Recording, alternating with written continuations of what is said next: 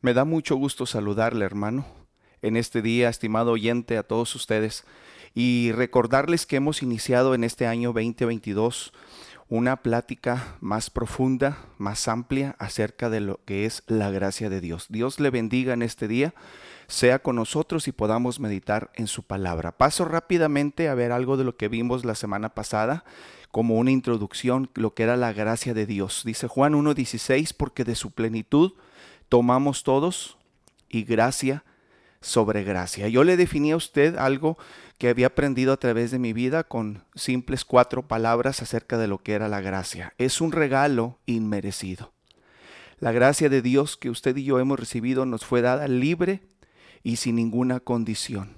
Hablamos también de lo que dice el apóstol Pablo acerca de la gracia, por cuanto todos pecaron están destituidos de la gloria de Dios, siendo justificados gratuitamente por su gracia. Ahí está la gracia redentora. Por lo tanto, definimos que la gracia es la misericordia o la misericordiosa extensión de su bondad, ¿verdad? Un amor tan grande que tuvo el Señor por nosotros que mandó a su Hijo Jesucristo. Y también definimos que la gracia es mucho más que perdón, es en cierta manera es activa y es dinámica. Y usted y yo debemos de actuar de forma activa y dinámica constantemente. Finalmente, la gracia no, es, no una licencia libre para que podamos usted y yo pecar de ninguna manera. Entonces hemos llegado a la conclusión que la gracia de Dios tampoco no puede o no debe producir apatía y relajamiento o relajamiento espiritual. La gracia, amado hermano, es algo que usted y yo tenemos y usted y yo debemos de practicar ahora que la tenemos. Por eso vamos a empezar en este segundo, eh, en esta segunda ah, audio y le voy a hablar específicamente de lo que vienen siendo en este capítulo 1, por llamarle así, capítulo 1 o lección 1, como usted le quiera llamar, señales de vida. Señales de vida. Porque a través, hermano, hermana, estimado oyente, a través de estas lecciones, yo quiero, usted va a encontrarse como un espejo en el cual se pueda ver cómo ven los demás en nosotros. Es decir, cómo nos ven los demás a nosotros y a veces nosotros no nos damos cuenta cómo percibimos nosotros mismos. Y sobre eso vamos a tratar en esta primera lección para que usted tome nota y usted esté atento. Cabeceando en el agua como un pelícano, el Cruz Queen era una mansión flotante, tan grande como un gimnasio y del umbral blanco contra las aguas azules del Egeo. Pero algo estaba mal en ese yate, en esa mansión flotante. El yate parecía extrañamente desierto, tan silencioso como muerto. El detective subió al barco con su pistola en la mano buscando señales de vida. ¿Cuán a menudo, amado hermano, ha observado usted una escena como esa en una película que usted pueda ver en el Netflix o en el cine o por la televisión? Una de las razones por las cuales las novelas policíacas son tan populares, hermanos, es que en todos nosotros hay un pequeño detective guardado adentro, ¿verdad? Todos buscamos señales de vida, pistas de nuestra identidad y secretos ocultos. No sé si usted recuerda esa serie famosa, creo que era de los 80s, 90s, de Sherlock Holmes. Ese famoso detective, ¿verdad? Europeo, Sherlock Holmes. Él podía desentrañar a toda la vida de alguien por el barro de sus zapatos, ¿se acuerda? O cómo estaban sus manos, o cómo estaba su ropa, los hilos de sus abrigos o de sus chamarras. Muchos de nosotros hemos representado a un Sherlock Holmes en aeropuertos, hermanos, o en las calles, o en los supers, en las tiendas a donde usted y yo vamos o nos dirigimos. Todos nosotros nos convertimos en un Sherlock Holmes mientras pasamos observando a la gente, a veces construyendo un perfil silencioso de, sus propias vidas según la ropa, según el carro, según la casa que tengan, o según cómo hablen, según su apariencia o según sus gestos. La persona oculta del corazón se pone de manifiesto en toda clase de formas, hermano. La apariencia de usted y su ambiente hogareño son extensiones de sus pensamientos y de sus valores. Otros pueden decir mucho de nosotros por el modo en que miramos, por la forma en que hablamos, por el carro que, que traemos, por la forma en que utilizamos o hacemos algún hábito o tenemos amistades o los lugares a los que frecuentamos. Quizás hasta dónde trabajamos. Es asombroso, hermano, lo rápido que podemos evaluar a alguien o lo rápido que alguien nos puede también evaluar a nosotros.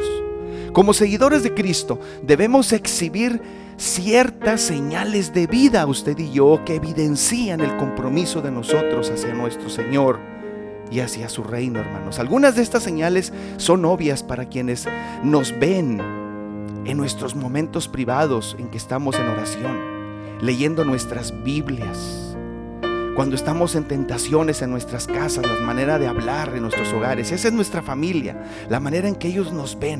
Sin embargo, hermanos, la mayoría de la gente no tiene acceso a tales momentos personales. A veces ni sus vecinos se dan cuenta, mucho menos los que trabajan con nosotros o los que viven en la misma colonia. Nos ven desde el otro lado de la calle, por encima de la cerca, en la oficina o quizás desde las bancas donde nosotros andamos en esos lugares, en las plazas. ¿Cómo reconocen esas personas que usted y yo somos embajadores de Cristo?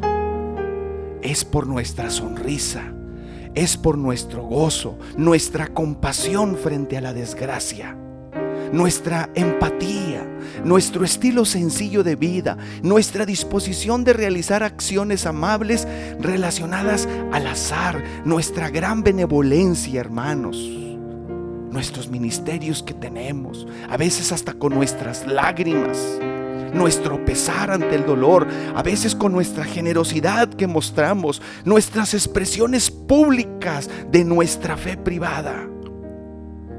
Déjeme decirle que hace algunos años un hombre se acercó a un cadete de la Academia Militar en West Point, en los Estados Unidos, y le dijo este hombre al cadete, usted debe de ser cristiano.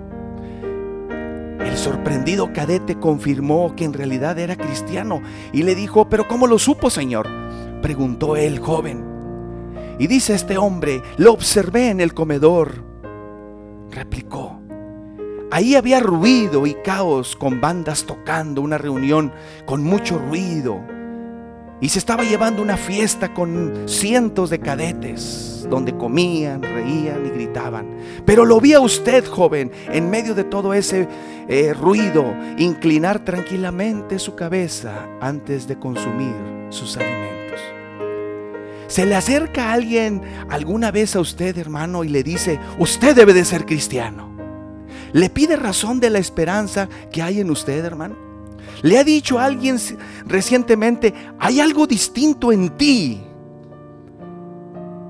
no me lo puedo imaginar, pero quiero saber qué tienes tú que no tienen los demás. ¿Le ha pasado eso, mi amado hermano? Asusada por una industria de entretenimiento, hermanos, y medios nacionales de la comunicación que a menudo nos pintan con una luz negativa, nuestra sociedad tiende a tener una opinión desfavorable de los cristianos ha sido a veces una opinión que se ha formado en ciertas ciudades o países. Pero no obstante, hermano, al mismo tiempo la misma cultura en que vivimos necesita desesperadamente personas que muestren integridad, que muestren señales de vida abundante. Y usted y yo, hermano, somos candidatos para mostrarlo y para hacerlo. En este año 2022, hermano, necesitamos mostrar señales de vida. Necesitamos mostrar que la gracia de Dios está en nosotros. Este mundo, hermanos, ansía amor, necesita y quiere gozo, quiere una verdadera paz, paciencia, necesita amabilidad, necesita fidelidad, simplicidad, honestidad y muchas veces, mis amados hermanos, también necesita misericordia. Nosotros los cristianos nos debemos de especializar en esas cualidades, hermano. No basta con hablar del Señor. Tan importante como esto es, hermanos, por supuesto, tampoco es suficiente servirle en secreto con nuestras acciones de devoción privada. Tenemos que mostrar el estilo de vida del Nazareno en medio de una cultura ciega, en medio de una cultura corrupta, en medio de una cultura pecaminosa. Jesús lo llamó, hermanos, dejar que nuestra luz brille ante los hombres para que puedan ver nuestras buenas obras, y glorifiquen a nuestro Padre que está en el cielo. El apóstol Pablo afirmó, hágalo todo sin quejas, para que sean intachables y puros, hijos de Dios sin culpa en medio de una generación torcida y depravada. En ella ustedes brillan como estrellas en el firmamento. Filipenses 2.14. ¿Qué le parece, mi amado hermano? Esta lección 1, en la cual estoy diciendo que usted y yo debemos de tener señales de vida. Y a través de estas lecciones, mi amado hermano, usted y yo vamos a encontrarnos como con un espejo, pero que nos va a ayudar a vernos como lo que nosotros somos realmente, aquellos que nos ven. O es como quizás un consultorio médico donde usted podrá examinarse a usted mismo o tratando de encontrar señales de vida. Un encuentro inspirador, hermanos, donde se nos va a animar a predicar con el ejemplo. Todo esto, hermanos, es bajo una sola portada. Apúntele, la gracia de Dios en nosotros. La gracia de Dios en nosotros. Después de todo, hermanos, no somos yates abandonados que cabecean en el paraíso. Somos barcas de pesca dispuestas para el uso del Maestro. Que el Señor, hermanos, nos dé zapatos empolvados, rodillas desgastadas, mangas remangadas y otras señales de vida para mostrarle al mundo que estamos llenos de la gracia del Señor. ¿Cuántos pueden decir amén? Señal de vida, señal de vida. Le quiero hacer una pregunta. ¿Mis palabras y acciones evidencian que Cristo está presente en mí? Versículo de vida, si usted quiere llamarle así, yo lo voy a llamar en estas lecciones, versículo de vida. Si usted quiere aprenderse algún versículo de memoria, memorice Filipenses 2.14. Hágalo todo sin quejas ni contiendas, para que sean intachables y puros, hijos de Dios sin culpa en medio de una generación torcida y depravada. En ella ustedes brillan como estrellas en el firmamento. Le estoy leyendo Filipenses 2, 14 y 15, si usted quiere memorizárselo en la versión que usted tenga en su casa. Vida en acción. Note usted vida en acción. Con esto voy a terminar. Pregunta, hermano, ¿qué características de mi vida ofrecen una sólida evidencia de que estoy siguiendo a Cristo? Medítelo usted en su vida.